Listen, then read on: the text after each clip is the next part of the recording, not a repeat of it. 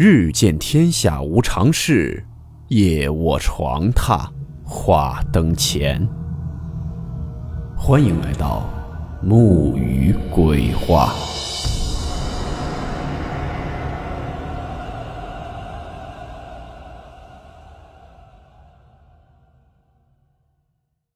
大家好，我是木鱼。今天这个故事名字叫做《水底的棺材》。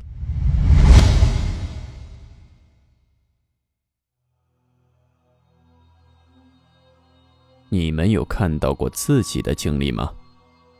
如果有，听了今天的故事，我觉得您可以慎重的去处理一下这个问题了。今天所讲述的这个故事，是来自网上一位网友的分享。我看了这起故事的经过，里面的情节和我们之前讲过的另一个我那篇故事有些相似。也正是因为如此，我才觉得这类事件也绝不是个例。不过，这个故事的结局却并不太好。下面。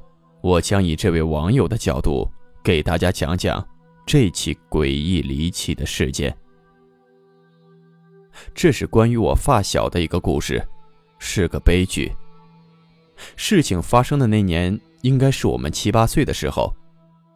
那时候每天放学，我都会跟我两个发小结伴到村边的一个小水塘去玩。那时候在农村，而且也是很久以前了，家庭作业并不多。所以放学都是跑着玩的。那个水塘很小，也可以说就是一块洼地，是下雨积水形成的。水也不深，眼睛看到的地方都能见到底，所以大人们也并没有阻止我们到那水塘玩。而那水塘给我们带来的乐趣，无非就是打打水漂、逮逮蛤蟆、捉捉小鱼什么的。离得老远，看到石头上蹲着蛤蟆，就一石头砸过去，看着蛤蟆慌慌张张地跳到水里，就会觉得很开心。水塘里也有一些小鱼，我们经常会好奇地讨论这些鱼是从哪儿来的。因为那里以前并不是水塘，只是一个土坑。我那时的两个好朋友，一个叫周明，一个叫孙亚光。那天放学。我们三个如常来到水塘边玩，可就在刚到水塘边，天就开始下起了雨，而且那场雨下的特别大。我们三个抱着头就往家跑，那场雨是整整下了一夜，直到第二天早上才停。那天上学的时候，我和周明正在谈论那场大雨，这时候。孙亚光突然问了我们一个很奇怪的问题。他问我们：“你们看见过自己吗？”周明开玩笑的说：“天天都能看到，只要照镜子就能看到。”但是那孙亚光却是一脸严肃的说：“他所谓的看到自己，指的是看到自己的真人，而不是镜子里的镜像。”我们也没当真，就接着开着玩笑说：“怎么可能？我们又不会分身术，怎么可能看到自己呢？”但是这时，孙亚光很肯定的跟我们说：“他看到了自己。”他说：“他早上起来去外面上厕所，那时候我们农村的厕所都是在院子里的。就在他快走到厕所门口的时候，那厕所门……”一点点的自己打开了，他当时只是一愣，以为是风吹的，也就没有多想。可当他正要往前走的时候，他看到那厕所的门缝里有个人。他爸妈都在屋里，厕所不应该有人。正当他愣在那里疑惑的时候，那个人走出来了。孙亚光说：“当时他整个人都傻在了那里。他看到，那走出来的人，分明是他自己。但是不同的是，厕所里走出来的自己，给人一种有些略微模糊的感觉，而且周身好像都隐隐的散发着一种淡淡的光。脸上没有任何的表情。就在他一愣神的功夫，那个他从他身边走了过去，进了屋。孙亚光当时憋着上厕所，也没追过去，而是先到厕所解决了问题。等他回到屋里，把每个屋子都看了一遍，却没有找到刚才看到的那个自己。吃早饭的时候，孙亚光就把他刚才上厕所时看到的跟他父母说了。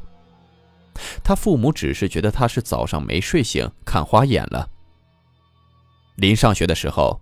他妈妈还叮嘱他不要去那水塘玩了，下了那么大的雨，肯定涨水了。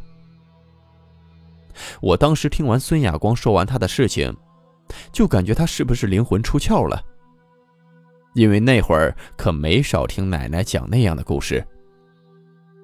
周明却开玩笑的说：“要是灵魂出窍了，那就离死不远了。”我觉得他说话有点不吉利，就让他赶紧闭嘴。我们三个都是同班同学，因为早上孙亚光讲的那些话，我上课的时候一直在观察他。他除了有些没精神、犯困外，也没看出别的来，就只是一直在打着哈欠。就这样到了放学，我们一边走一边商量去哪玩。就在走着的时候，打对面走过来了一个村里的婶婶。怀里抱着一个孩子。等走近前，那个小孩突然就开始嚎啕大哭，就好像突然看到了什么东西被吓着了似的。而那小孩的目光，很明显一直盯在孙亚光的身上。等那婶婶抱着孩子走远后，我们开始讨论这件事儿，搞不懂那个小孩为什么见了孙亚光就会哭。周明说：“是因为孙亚光太丑，把那个孩子给吓哭了。当然，这也只是玩笑话。”我们接着往前走，结果又发生了一件怪事儿。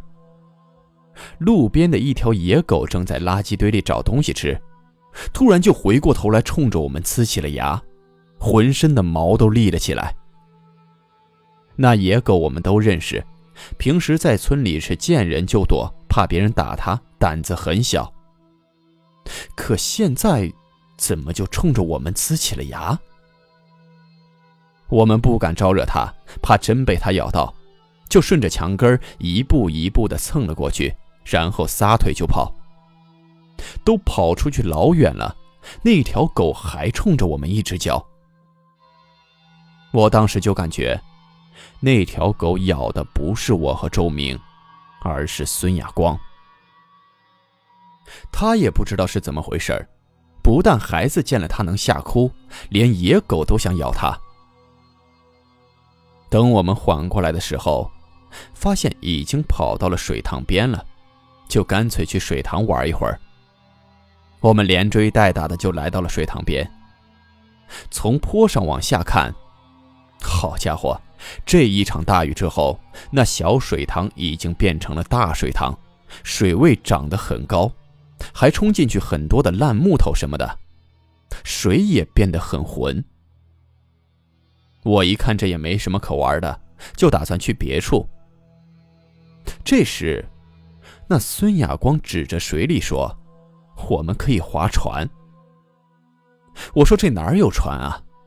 那孙亚光就指着水里让我看。我一看他说的那船，就是水塘里的一块大木板。应该是下大雨时冲进来的，上面还蹲着几只蛤蟆。孙亚光找了一根长树枝，第一个跳上了那块大木板，周明也跟着跳了上去。我当时看着发浑的水塘，有点发怵，就没上去。孙亚光用树枝把那木板往里面撑了一下，催着我快点上去。正在我准备往上跳的时候，结果，那大木板突然就翻了过去，孙亚光和周全全都掉到了水里，吓得我是连忙大喊他俩的名字。水塘上水花一翻，周明从水里钻了出来，爬到了那块大木板上。我也赶忙过去把他拉了上来。可是孙亚光却始终没从水里出来。我和周明在岸边怎么叫也不见他浮出水面，吓得赶忙回村里去找大人。孙亚光家里找来了很多人和船，开始在水塘里四处打捞。可是，却怎么也捞不到。孙亚光他们当时用来当船的那块木板也被捞到了岸上。这时候才发现，那竟然是一块棺材盖子。因为实在打捞不到，孙亚光他爸就找来了几台抽水机，要把那水塘里的水给抽干。一共用了四台抽水机，整整抽了一夜，到第二天早上才把那水塘里的水给抽干。可是，还是不见孙亚光的影子。那水塘底部只有一口不知道从哪儿来的大棺材，倒扣在塘底。这塘底出现的棺材，让孙家人和帮忙的村民觉得很诡异，就都来到了棺材旁，想要把那扣着的棺材翻过来，看看孙亚光是不是在这下面。因为这塘底只有这一处地方没有找了。几个人一起用力，把那口沉重的大棺材翻了过来。在那棺材被翻过来的刹那，在场的人都傻眼了。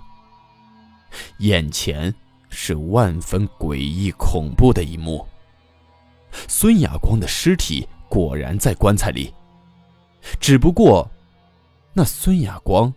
是被一副残骸紧紧的抱着的。至于他为什么会被扣在了棺材里，棺材里的残骸是谁的，这谁也说不清楚。那个水塘后来被村民用垃圾填平了。在许多年后，我接触了很多灵异小说，看到了一种说法，说是人在要死的时候会看到自己的灵魂。如果我能早些知道这些，那天就一定不会让他去水塘了。